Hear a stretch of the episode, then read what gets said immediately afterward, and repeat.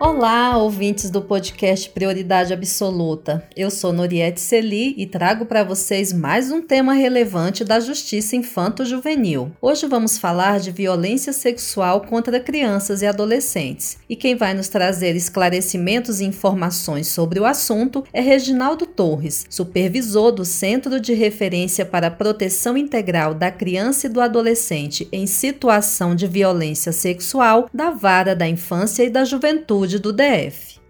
Tudo bem, Reginaldo? É um prazer ter sua colaboração novamente no nosso podcast e hoje para falar desse assunto tão delicado que é a violência sexual infanto-juvenil. Oi, Noriette, obrigado por esse espaço. De fato, é um tema muito importante e um tema muito preocupante também porque a gente tem observado aí nas estatísticas oficiais um declínio das notificações, um declínio dos pedidos de ajuda. E isso é preocupante porque a gente acredita que esse dado não está refletindo o que pode estar acontecendo na realidade. Então a gente tem um desafio muito grande aí pela frente. Para iniciar nossa conversa, então, eu gostaria que você abordasse aspectos da proteção legal. Nós observamos que ao longo do tempo a legislação vem sendo aperfeiçoada na busca de uma efetiva proteção das vítimas de violência sexual. Na sua avaliação, quais foram os principais avanços das leis visando a proteção do público infanto-juvenil contra esse tipo de violência? Noriette, a gente vem de um conjunto de normativas legais que vem se acumulando desde a Constituição de 88 quando a gente fala que criança e adolescente é sujeito de direitos, né, que Estado, sociedade civil, além dos próprios pais, também são igualmente responsáveis pela proteção da criança e do adolescente. Então a gente tem diversos marcos legais, né, não só a Constituição, mas antes dela, por exemplo, a Convenção dos Direitos da Criança, a Convenção Internacional, é o Estatuto da Criança e do Adolescente também é um outro marco que a gente é, tem como basilar para o que a gente tem que fazer no dia a dia e outras normativas, né? Ah, destacando a mais recente, que é a resolução 299 do Conselho Nacional de Justiça, é, que detalha melhor, né? A Lei 13.431 de 2017, principalmente no que se refere à escuta das crianças e adolescentes vítimas no judiciário. Nós sabemos que o ideal é evitar que crianças e adolescentes sejam expostos a situações de risco de violência. Nesse sentido, como que os pais ou responsáveis podem prevenir que seus filhos sejam vítimas de violência sexual? Noriette, acho que é importante a gente ampliar o nosso olhar não apenas para a questão da violência sexual, sexual, sabe? Eu acho que criança e adolescente precisa ser protegida de forma integral e de todas as formas de violência, de negligência. E se a gente for olhar os indicadores, assim, né, é o que, que a gente observa? Que negligência é a principal violação de direitos reportada mas é a, violação de direitos que é menos falada, sabe? Então, apesar de eu estar num setor especializado na temática da violência sexual, né, nós precisamos estar atentos a todos os sinais de violação de direitos. E quais são eles? Alterações de comportamento e principalmente quando a gente fala que uma criança, um adolescente, é, ou aliás, quando a gente escuta que uma criança ou um adolescente fala que está sendo vítima, conta para você ou mostra alguma situação que é, te deixa preocupado enquanto pai, enquanto responsável, enquanto cidadão, enquanto tio, enquanto avó. É, observar uma criança, observar alterações do comportamento dela, observar alterações no seu corpo, observar alterações nos seus sentimentos, na maneira como ela se refere a si própria. Tudo isso é, são indicadores que a gente precisa observar com cuidado, né? Porque pode ser uma resposta a uma situação de conflito, pode ser uma resposta a uma situação assim de uma dificuldade momentânea que essa criança ou adolescente está passando, mas também pode ser reflexo de alguma situação de violência. Uma questão que merece cuidado nesse tipo de violência, dentro disso que você está falando, é o fato de, na maioria das vezes, ela se dá de forma silenciosa e escondida. Como então identificar sinais de abuso sexual contra crianças e adolescentes? Isso, esse é o, a grande dificuldade que nós temos, sabe, no Oriente, assim, da gente conseguir chegar a essas vítimas, porque normalmente quem comete a violência não vai dizer que comete a violência. E dificilmente tem testemunhas ali.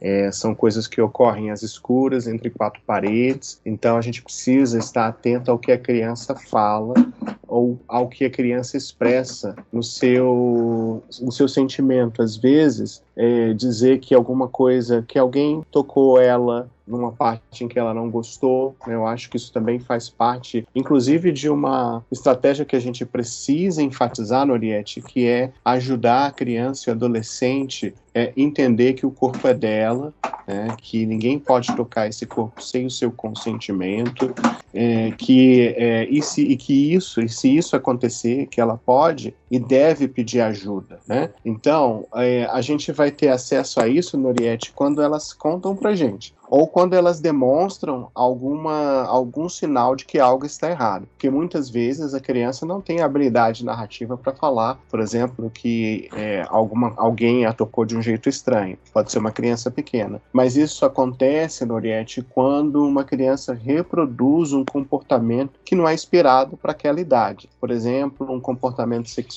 que não é apropriado para aquela idade, é, colocar a boca no órgão genital de uma outra criança, de um amiguinho, de um coleguinha, ou pedir para que faça isso no corpo dele, é, né, ou solicitar tocar sem consentimento, né, o corpo, a parte íntima de um adulto, isso são sinais que mostram, talvez, assim, uma curiosidade, uma preocupação com essas partes. E aí isso pode ser um sinal de que algo ocorreu, minimamente uma exposição a um conteúdo sexual não próprio, seja talvez assim na internet ou em vídeos, né, ou testemunhando, né, um adulto, um, adultos tendo interações sexualizadas, o que seria inapropriado também, ou também sendo vítima, né, de violência. Então, falar sobre e expressar comportamentos para a gente são os principais indicadores de que uma violência de natureza sexual pode estar acontecendo. Mas não são os únicos e a gente tem que olhar com cuidado e com cautela, né? Porque não dá para fazer se então. Se isso então houve uma violência.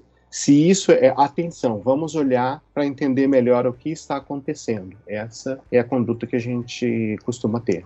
Outro dado também que a gente tem que considerar é que, na maior parte dos casos, essa violência sexual é cometida por membros da própria família ou pessoas próximas à criança ou adolescente. É nesse sentido, então, Reginaldo, qual a importância e o papel das instituições como escolas, unidades de saúde, na proteção do público infanto-juvenil contra a violência sexual? Oriente, é super importante. E essa é um, realmente uma preocupação que a gente tem nesse exato momento em que todo mundo teve a sua vida afetada de forma drástica, muitas vezes com histórias de perdas pessoais na família ou de pessoas próximas. Né? Crianças e adolescentes estão aí sem acesso às escolas, sem acesso aos principais serviços que antes elas tinham, antes da pandemia de Covid-19. É por isso que a gente tem observado um, um decréscimo nos registros oficiais desse tipo de caso. E isso é uma preocupação muito grande, porque o que isso pode estar expressando nada mais é do que uma falta de acesso aos meios de notificação, ou a falta de acesso assim de pessoas fora da rede familiar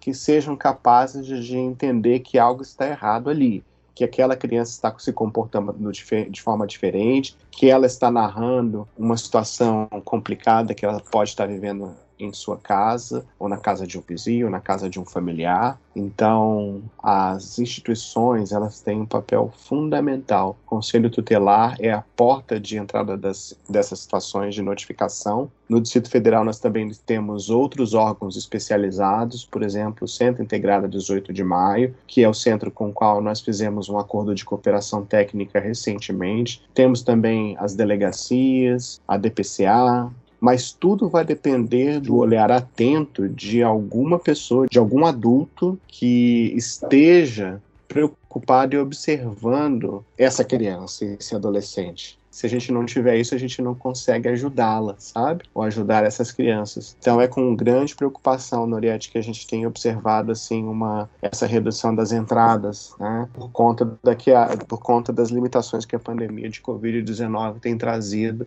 nas instituições né, limitação de acesso aos serviços presenciais. Por exemplo, nós aqui estamos atendendo online, né? A Virgem não é uma instituição de primeira entrada, ou seja, de notificação, mas ela é um órgão de referência, sim, né? Então as pessoas podem lembrar da Vara da Infância e da Juventude como uma instituição que executa a proteção. Né? Por conta disso, assim, a gente tem divulgado os nossos é, contatos é, pela intranet, pela internet, para que a população consiga acessar os nossos serviços. Né? É, a gente tem nas instituições, e especialmente na escola, um grande parceiro, né? Com a previsão do retorno das aulas presenciais em julho, né? Quem sabe, né? Com a questão da vacinação dos professores, a gente consiga uma melhoria. E me parece, sabe o que, Norieste, que a gente está diante de uma panela de pressão. Porque o que, que a gente tem visto, né? É, os números da violência contra a mulher têm aumentado. Por quê? Porque a mulher é uma pessoa adulta e ela tem mais habilidades é,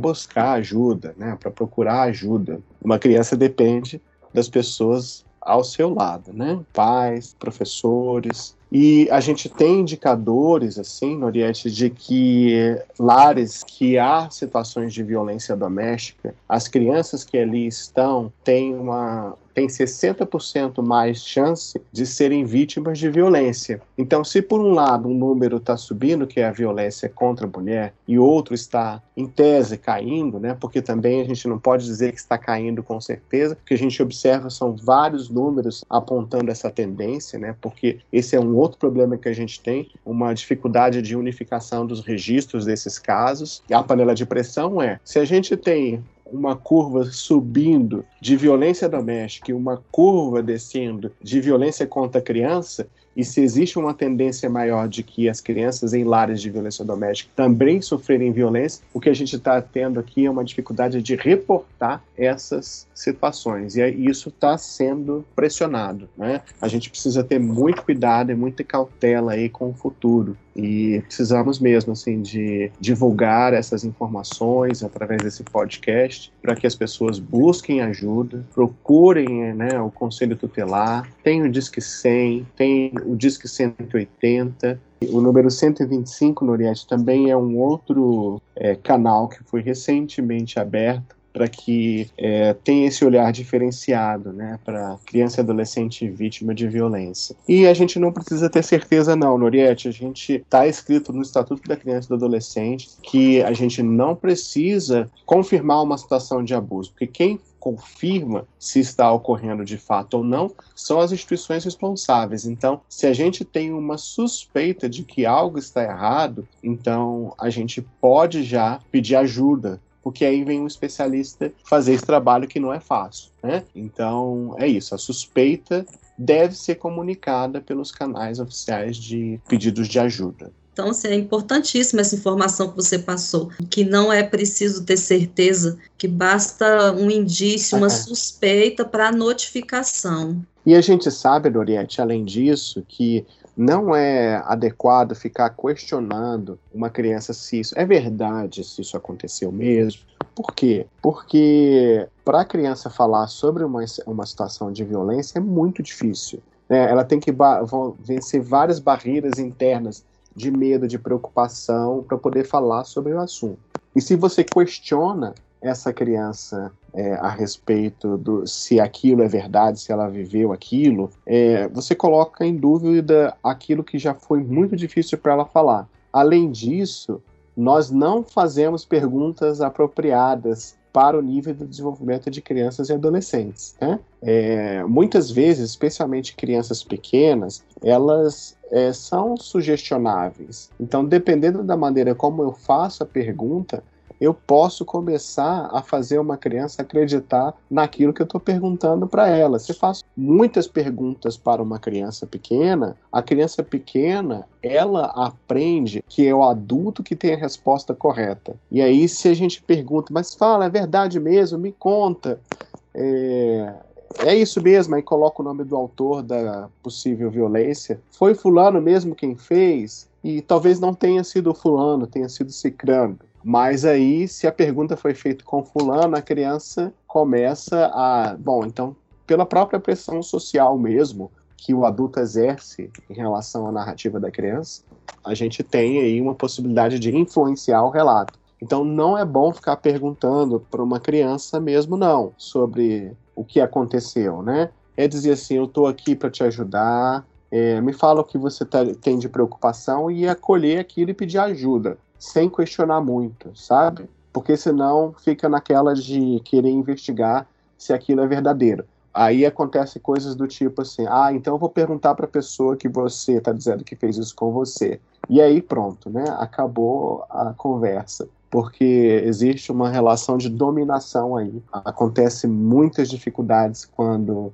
essas situações chegam, né? Porque muitas vezes, como você falou aí, são pessoas muito próximas, às vezes pessoas muito queridas, e é difícil a gente acreditar que aquela pessoa que às vezes a gente escolheu para ser nosso companheiro ou companheira seja a mesma pessoa que está cometendo uma situação de violência contra aquela criança. Então, por mais duro e por mais difícil que seja, é, a conduta correta é ouvir sem perguntar muito, com perguntas abertas. Como isso aconteceu? Me ajuda a entender mais. E a partir desse relato dizer assim, que vai pedir ajuda, que a criança precisa ser protegida. Ela é pequena, ela é criança e ela precisa de ajuda. Então, é, esse adulto que ouviu vai buscar ajuda para ela, porque sozinho esse adulto não vai conseguir. Vai precisar de outras pessoas para poder ajudar essa pessoa, né? Pessoas da rede de proteção. Então é assim que deve ser feito, Noriette. A gente tem que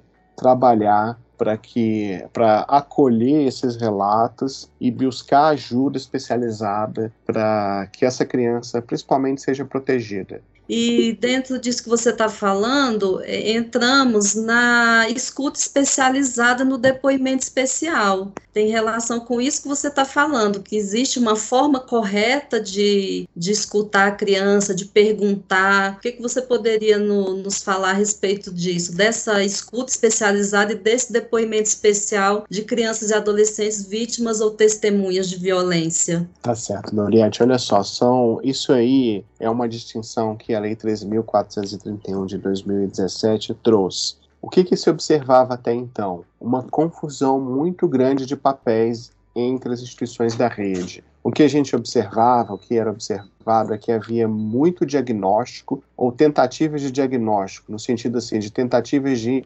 avaliação do que estava acontecendo. Então, por exemplo, tinha uma notificação na escola, aí vinha um professor ou um coordenador, é, e como isso aconteceu? Aconteceu uma vez ou mais de uma vez? Quem fez isso? Aonde foi que tocou no seu corpo? É, isso aconteceu de manhã, de tarde ou de noite? Tudo perguntas que não são perguntas muito adequadas para serem feitas, porque eu já trago elementos da resposta, né? Na própria forma de fazer a pergunta. Então a escola fazia isso, o conselho tutelar fazia isso, uh, o hospital fazia isso, os órgãos de assistência social especializada, a polícia fazia isso, o Tribunal de Justiça fazia isso. Então, várias pessoas queriam compreender a experiência da criança, todas com é, muitos nobres objetivos de fazer o seu trabalho. Né? Então, por exemplo, no hospital, o médico precisa saber o que aconteceu, né, até para avaliar se é necessário, por exemplo, que uma criança tome um coquetel que possa proteger a sua saúde de possíveis infecções sexualmente transmissíveis. Então, é natural que houvesse esse interesse de diferentes órgãos da, que trabalham com a área de questionar a criança a respeito de sua experiência. Mas aí isso trazia um prejuízo muito grande, que é o fato da criança falar e falar e falar e falar de novo e falar mais uma vez para diferentes pessoas sem uma preocupação em, de fato, resolver a situação ou que ela esteja efetivamente protegida. E aí a lei procura inovar nesse sentido, de separar melhor esses lugares. É, nós vamos deixar todos aqueles questionamentos que são mais pertinentes para compreender de fato o que aconteceu, quem é o possível autor e que tipo de situação ela viveu que por sua vez, possa ser caracterizada por um crime, por exemplo, um estupro de vulnerável, um estupro. E aí quem vai fazer isso, segundo a 3.431, é, são duas instituições que têm essa competência de apurar responsabilização criminal. No caso, a polícia e a, o judiciário. E esses dois órgãos eles são responsáveis, então, pelo que a gente chama de depoimento especial, que é a escuta especial dessa criança no ambiente policial ou na justiça para compreender melhor os fatos, com foco na responsabilização de possíveis autores de violência e, é claro, prestando atenção na questão de proteção, no sentido dela ser ouvida de uma maneira protegida, a, a partir de protocolos de entrevista estruturados e validados cientificamente por profissionais qualificados e tudo mais. E aí a gente reserva para escuta especializada todos aqueles tipos de interação com a criança ou adolescente vítima que não necessariamente tem a ver com a descrição do fato em si, né, em detalhes. Então, por exemplo, a qualquer instituição da rede que tenha como finalidade a proteção vai se ater especificamente ao seu papel. Né? Então, por exemplo, um centro de referência em assistência social, ele não precisa saber em detalhes a situação de violência. Ele precisa saber sobre a configuração familiar, sobre a condição de vulnerabilidade que essa família apresenta, sobre eventuais situações de risco. Então, seu trabalho vai ser em torno disso, o trabalho dessa profissional, desse profissional vai ser focado nessa questão. Então, a gente consegue separar melhor aqueles questionamentos que a gente diz assim que são mais detalhados e que apenas alguns atores sociais precisam fazer, polícia e judiciário, e outros que são mais referentes assim à execução da proteção. A definição é bem clara nesse sentido, né? Que a escuta especializada ela deve se ater especificamente à função daquela instituição. Então, o hospital não precisa ficar perguntando sobre o autor, sobre quantas vezes isso aconteceu, precisa fazer algumas perguntas bem particulares para checar se é necessário tomar ou não um coquetel antirretroviral e não estender a conversa, né? E não fazer a criança contar de novo todo o assunto, como o tio, como o pai, ou como o avô, como o primo fez em detalhes, né? Mas assim, especificar melhor exatamente aquilo que deve ser feito e deve ser perguntado para aquela criança. E as instituições hoje, Reginaldo, estão é, atuando dessa forma? Tem orientações para que elas façam essa, essa escuta e essa oitiva, esse depoimento da forma correta? A gente tem um caminho grande a avançar, é, principalmente quando a gente tem, por exemplo, o, o que também está previsto na 13.431 e o que eu falei anteriormente sobre um marco né, legal que a gente entende como importante, que é a Resolução 299 do Conselho Nacional de Justiça, a gente tem diretrizes importantes que levam para a integração dos esforços de resposta. Ainda a gente tem um caminho a percorrer. Em alguns estados, a gente tem o Centro Integrado, que seria essa instituição que teria como papel conectar questões de responsabilização e proteção. Nós temos um centro integrado aqui no Distrito Federal, que ele foi concebido de forma integrada, numa parceria entre polícia e a então Secretaria da Criança e da Juventude, do governo anterior. É, mas atualmente ele não está totalmente integrado, eles estão trabalhando de forma paralela, até porque a legislação colocou que o depoimento especial ele deve ser feito pela polícia e a escuta especializada acabou sendo no Distrito Federal uma atribuição da, do Centro Integrado 18 de Maio. Então, assim, o que a gente precisa é uma melhor coordenação dessas escutas, que é um desafio. Esse, de fato, é o grande desafio que a gente tem para atender de forma mais adequada crianças e adolescentes, né? Porque não adianta de nada, assim, uma única instituição fazer um bom trabalho e outras instituições, por várias razões, não conseguirem executar corretamente a sua atividade, né, de fazer uma escuta protegida e principalmente coordenada.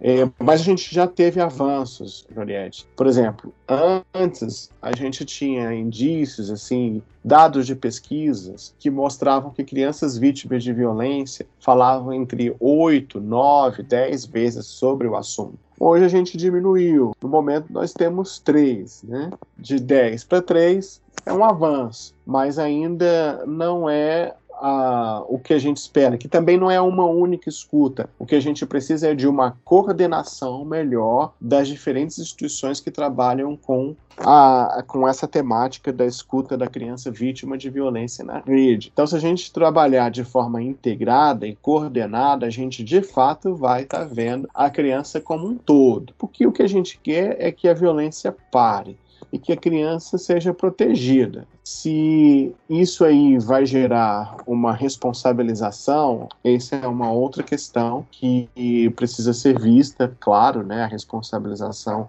ela é importante, porque também é uma forma de prevenção terciária, né? Ou seja, um possível autor de violência ao ser responsabilizado, ele poderá não repetir esse ato com outras crianças. Mas responsabilização é um momento posterior, né? O momento imediato é pela proteção da criança.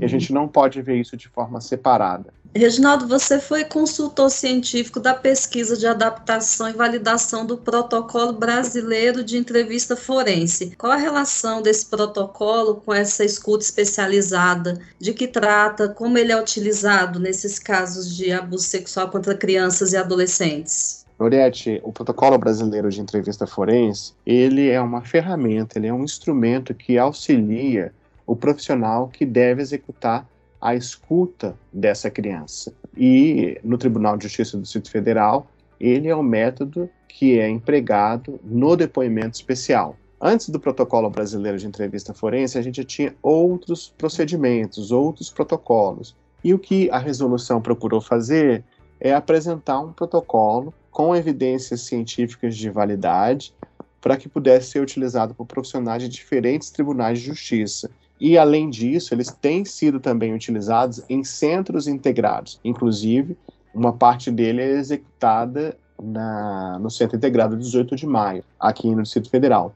E eu sei que existem outros centros integrados, por exemplo, de Vitória da Conquista, na Bahia, que utiliza o protocolo brasileiro de entrevista forense. Então, ele é uma ferramenta para o entrevistador e ele pode ser utilizado, sim, né, principalmente no depoimento especial, porque ele visa é, em primeiro lugar, né, é, trabalhar a escuta da criança em dois momentos bem específicos. Um primeiro momento que a gente procura é, desenvolver um vínculo de confiança com a criança ou adolescente vítima ou testemunha, porque a gente não pode entrar direto no assunto. A gente tem que explicar o contexto é, em que se dá essa escuta, quem são as pessoas interessadas nela, qual a participação dessa criança ali ou daquele adolescente, quais são as regras, os direitos que ela tem. Então, são etapas previstas dentro desse protocolo. Né? E, em um segundo momento, quando a gente observa que a criança está disponível para compartilhar a sua experiência, a gente tem estratégias bem específicas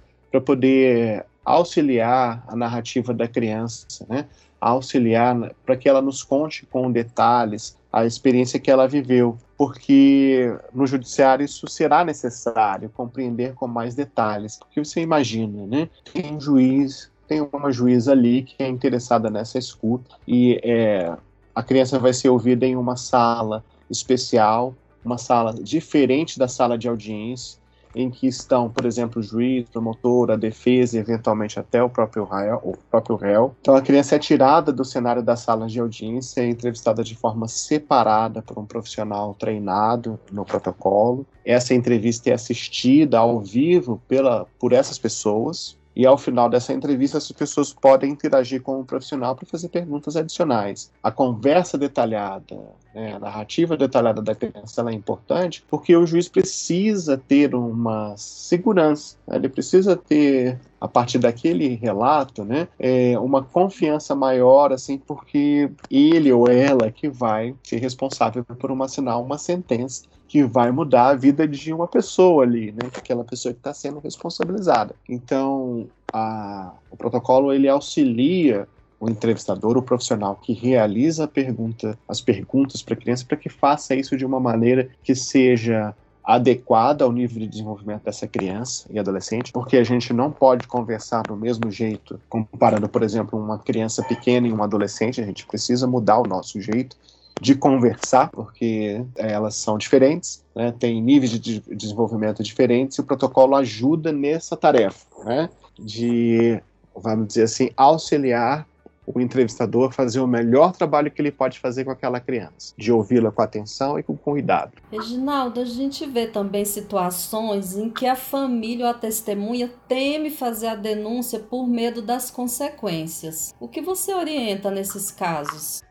Noriette, é sempre uma situação muito delicada mesmo, sabe? Eu compreendo muitos motivos de medo, muitos motivos de preocupação em notificar, porque de fato são situações muito duras, muito difíceis. Mas uma criança ou um adolescente só depende desse adulto ali que está naquela posição de pedir ajuda. E não falar também é silenciar sobre essa violência. E a violência, ela tem o efeito de silenciar. Por isso que é difícil falar sobre um assunto de violência. Por isso que é difícil a gente revelar uma situação de violência que pode ter ocorrido com a gente, porque tem muita muito sentimento de medo, muito sentimento de preocupação e a tendência é silenciar. E se a gente silencia quando tem conhecimento, a gente é de alguma forma, em algum nível, também partícipe dessa situação de violência, porque a violência, principalmente a violência sexual, ela depende do silêncio, porque se houver uma luz sobre essa situação, isso vai parar. Se não houver uma luz, assim, se eu não coloco um olhar para essa situação, ela vai continuar. Então, a gente sabe que muitas vezes uma criança vítima de violência às vezes demora muito tempo para falar e aí ela decide falar. E se a gente silencia por ela, a gente está falhando também. Então a gente precisa fazer o nosso trabalho de proteção. E aí eu digo para proteção, é, pensando em toda a audiência desse podcast, Noriette, que são familiares, são profissionais, que não trabalham necessariamente na justiça, mas podem ter um interesse no assunto, professores, médicos, profissionais que atuam em clínicas de saúde. Todos nós temos o dever de contribuir para que uma criança e adolescente seja protegida. Afinal de contas, a gente compreendeu que no nosso país a violência contra a criança é um crime e ela precisa ser protegida. Se a gente não faz, né, a gente colabora para a perpetuação da violência. Nós sabemos que nem sempre os adultos dão a devida importância e respeito à fala de uma criança quando o assunto é violência sexual, né, Reginaldo? Que alerta, que orientação é possível dar para que a fala dessas vítimas em contexto de violência seja devidamente considerada? Eu acho que volta no que eu comentei anteriormente, né? É, da nossa responsabilidade enquanto pessoa. Nós enquanto adultos, né? Uma, eu vou te dizer uma coisa aqui, Noriette. A situação de violência é muito mais comum do que a gente imagina. Tudo aquilo que a gente observa é só a pontinha de um iceberg, sabe? Tudo aquilo que é notificado corresponde. As estatísticas dizem assim que menos de um terço dessas situações elas são reveladas, né? Dois terços, aliás, reveladas no sentido de notificadas. Às vezes são reveladas para os adultos que ali estão, mas não são comunicadas, né? E aí a gente tem esse problema da, da, da violência se perpetuar.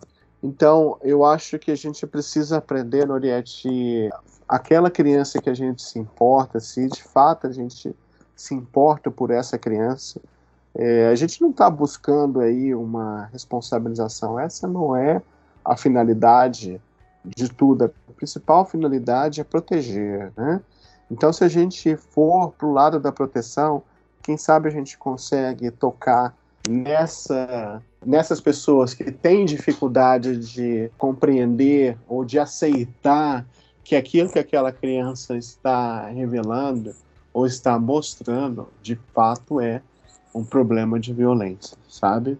Então, muitas até passaram por essas situações e não foram ajudadas, porque não era um assunto assim que se tratava no dia a dia, assim, hoje a gente observa a cobertura desse tipo de problema na mídia, jornal, internet. Tivemos agora o 18 de maio, né, que sempre traz a, é, essas discussões à tona. Então, é, o mundo mudou. A gente precisa acreditar que as instituições, apesar dessa questão da necessidade de coordenação que eu trouxe anteriormente, todos que atuam, sim, a gente observa, sim, Noriette, que todos que estão atuando nessa área só estão ali porque realmente é, entendem que é um trabalho importante.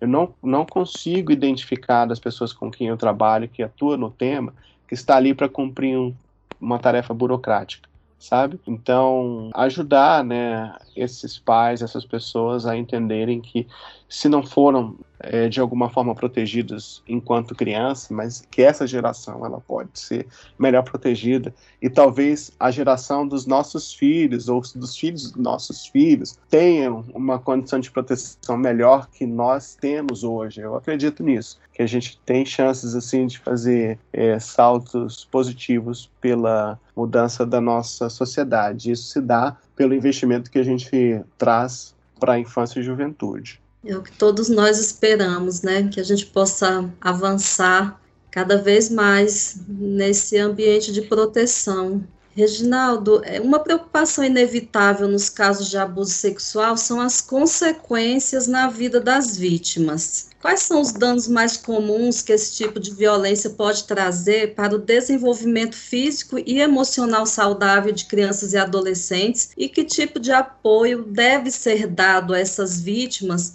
para que elas superem os possíveis traumas ou problemas decorrentes do abuso sofrido? Noriette, a gente observa assim que muitas se a gente, por exemplo, eu escuto muito dos meus colegas que estão nas, nas clínicas, os professores, né? Principalmente lidando com pacientes mais graves, é muito comum no Oriente haver assim uma, um histórico de violência sexual e violência grave é, em suas infâncias. Mas a gente não pode fazer disso um determinismo, né? Ou seja, se houver uma situação de violência, então eu tenho uh, necessariamente um adulto com problemas emocionais mais incapacitantes ou muito problemáticos ao ponto de ser necessária uma intervenção de ajuda. Paciente suicida também, a gente tem vários estudos assim que existe uma correlação muito grande né, dessas histórias assim de pacientes que tentam ou, ou que eventualmente cometem esse tipo de ato com histórias graves de violação de direitos em suas infâncias. Mas eu costumo dizer também, assim, Oriette, que é como um acidente, sabe? Algo inesperado. Ninguém. Eu posso é, sofrer um acidente de carro, por exemplo, e aí eu vou ter um meu momento que eu vou, posso estar bem machucado no meu corpo. E se eu receber um atendimento imediato ali, eu tenho mais chances de recuperação. É, se eu receber tudo aquilo que eu necessito na que após esse acidente também tenho mais chances de receber, né, ou de, de, de, de passar com a minha saúde mais preservada, sabe? Da mesma forma, as situações de violência sexual. Se a gente consegue uma intervenção mais próxima do evento, a gente tem uma chance maior de que essa situação reduza prejuízos emocionais. Se eu tenho o cuidado necessário que eu preciso para aquela situação, eu também reduzo as chances de que os efeitos sejam prolongados. Isso não quer dizer que eu vou esquecer a situação. Assim como eu nunca vou esquecer, por exemplo, de um acidente que eu posso ter é, vivido. Mas ele já não vai me trazer tanta dor quanto poderia me trazer. Por exemplo, se eu não recebi um atendimento adequado e fiquei com uma sequela física incapacitante para a minha vida. Da mesma forma, as situações de violência sexual, né? Muitas vezes assim, não, que nada, fazer atendimento psicológico não é necessário, para que ficar conversando, remoer esse assunto? Muitos, muitos falam assim, né? Então, às vezes, a pessoa não recebe o cuidado em saúde mental adequado. E o que ela faz, ela joga debaixo do tapete. E as coisas vão aparecer lá na frente, na adolescência ou na vida adulta, quando vem a escolha de um parceiro íntimo, e, e aí as dificuldades começam a aparecer. Você é, tocou na, na questão da responsabilização, né? Que é outro problema em, que a gente tem que enfrentar em relação à violência sexual infanto-juvenil, que é a dificuldade de provas, seja pela ausência de marcas, seja pelo decurso do tempo da ocorrência da violência, o que acaba dificultando a punição de muitos agressores. Que avaliação você faz dessa questão, Reginaldo? Com o depoimento especial, a gente teve um aumento importante nessa questão da responsabilização, porque a gente aumenta a possibilidade de, do sistema de justiça melhor compreender essas situações. Né? É, veja, a gente tinha indicadores antes de menos de 5% de responsabilização nesses tipos de casos, exatamente por aquilo que você mesmo disse. Não tem às vezes lá uma, um exame médico conclusivo, porque a maior parte das situações de violência, sim, é difícil que haja um flagrante para que aquela criança seja atendida por um perito médico para identificar se houve vestígios. Tem também as situações de violência que não há, por exemplo, uma relação sexual completa, mais toques, né, que não deixam marcas e tudo mais. Com depoimento especial, a gente tem um aumento desses indicadores. Na pesquisa do Protocolo Brasileiro de Entrevista Forense, se eu não me engano, foi na ordem de dois terços, ou seja, é, dois terços dos casos geraram responsabilização, um terço não gerou. Isso quer dizer o quê? Quer dizer que não gerou responsabilização porque o juiz não compreendeu que é, estava seguro a, o suficiente naquela narrativa. Mais de 5% para dois terços a gente tem um avanço. E a gente não quer 100% também, porque a gente tem que acreditar também que existem outras questões envolvidas, né? É, não, é possível, a gente não pode deixar de considerar os casos em que sinais de violência são interpretados de forma inadequada, é, como um problema de violência sexual e talvez não seja. Pode ser meramente uma confusão de sinais por exemplo, a gente acabou de falar aí que se você tem suspeita de uma situação, busque ajuda. Pode ser que aquela suspeita não seja de uma violência sexual, mas de um conflito familiar, por exemplo. Então, eu não preciso de uma responsabilização para esse caso de conflito familiar. Eu preciso de uma de um encaminhamento, de um, né, de um serviço especializado para aquela família, né? E os casos mais raros que eu vejo assim, né, que são as falsas acusações. Mas esses são casos mais raros é diferente assim que um, existe um grupo de, de pessoas, de profissionais que procuram talvez aumentar o tamanho dessas falsas acusações. Eu acho que elas existem. A gente tem muita dificuldade de acessar esses casos, né? Então também é arriscado dizer que falsas acusações elas compreendem a maior parte dos casos, como alguns grupos profissionais procuram é, fazer aparecer. A gente toca aí na questão do sigilo nos casos de violência sexual. Em que contexto, de que forma esse sigilo ocorre? É, bom, sobre o sigilo, Noriette, é, todo o processo que trata de criança e adolescente, por si só, seja no âmbito da proteção, no caso da vara da infância e da juventude, e seja nos processos de responsabilização em que há crianças e adolescentes vítimas ou testemunhas, eles correm em segredo de justiça. Significa que não é qualquer pessoa que tem acesso ao conteúdo do que está no processo judicial ou mesmo no inquérito policial. Apenas pessoas que sejam devidamente autorizadas. Até mesmo assim, o, né, as pessoas que estão no processo de investigação, elas podem ter, um, num primeiro momento, um acesso limitado, até porque é necessário fazer alguns tipos de procedimentos de investigação em que, na possibilidade de um suposto autor de fato ser o autor da violência, é muito provável que haja um esforço em mais ameaças para que as pessoas não falem sobre o que pode ter ocorrido, né?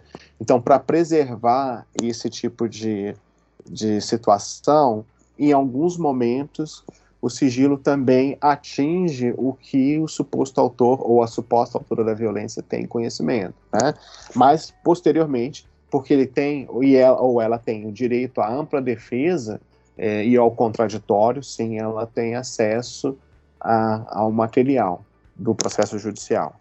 Reginaldo, para finalizar nossa entrevista, o que você destacaria como mais importante no enfrentamento da violência sexual contra crianças e adolescentes?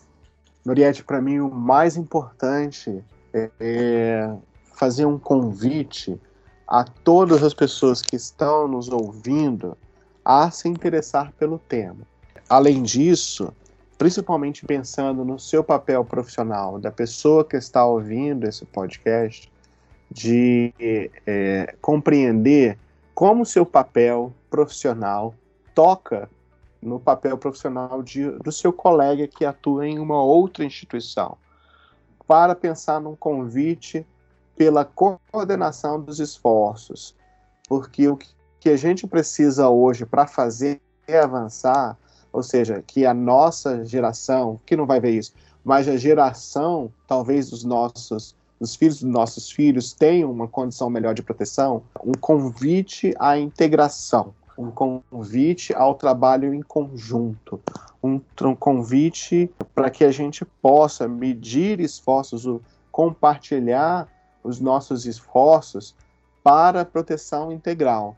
Então, se você é um professor ou uma professora que está tendo é, atividades online com seu aluno, é importante que você chegue ao seu aluno além do conteúdo, né? É, com perguntas simples. Oi, eu estou aqui. Se precisar de qualquer coisa, eu estou aqui, eu posso ajudar. Essa pergunta, às vezes, pode disparar não só uma pergunta sobre a prova de matemática, mas também né, um pedido de ajuda de uma criança que pode estar necessitando de proteção.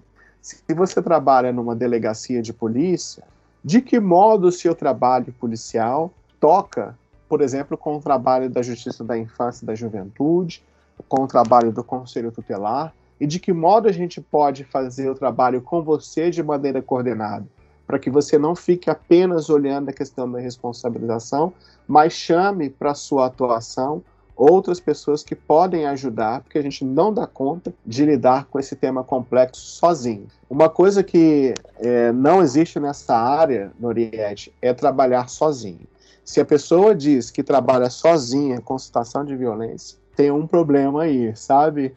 A gente, essa pessoa precisa de ajuda, porque ninguém consegue atuar isoladamente. Eu posso ser um excelente profissional de psicologia, mas sem o apoio, por exemplo, do sistema judicial, não adianta eu fazer o meu melhor trabalho de psicoterapia sem um suporte do sistema judiciário para a proteção dessa criança. O sistema judiciário também não vai conseguir fazer o seu papel se, por exemplo, essa é uma situação, essa família está numa condição de vulnerabilidade social e ela precisa dos serviços de transferência de renda para poder conseguir subsistir. Então, é, ninguém, Noriette, consegue trabalhar sozinho. E o profissional de comunicação social também, é, ao trazer esses temas para o centro do debate, coloca esse chamamento por um trabalho de coordenação de esforços pela proteção da criança e do adolescente.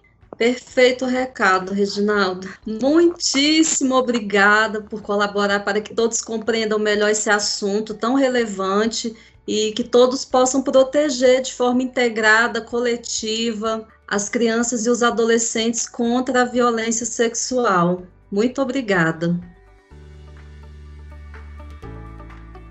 Chegamos ao fim de mais um episódio do podcast Prioridade Absoluta, uma produção da Seção de Comunicação Institucional da Vara da Infância e da Juventude do DF, em parceria com a Assessoria de Comunicação Social do TJDFT. Agradecemos a você, ouvinte, por ter nos acompanhado até aqui. E se gostou das informações, compartilhe este podcast com outras pessoas. Assim estará ajudando na rede de proteção infanto-juvenil. Para saber mais sobre outros assuntos da infância e juventude, acesse os episódios anteriores do Prioridade Absoluta no canal TJDFT Podcast, disponível nas principais plataformas de áudio. No site e nas redes sociais do Tribunal, você também encontra notícias e informações sobre a Justiça Infanto-Juvenil do DF. Continue nos acompanhando e até a próxima edição.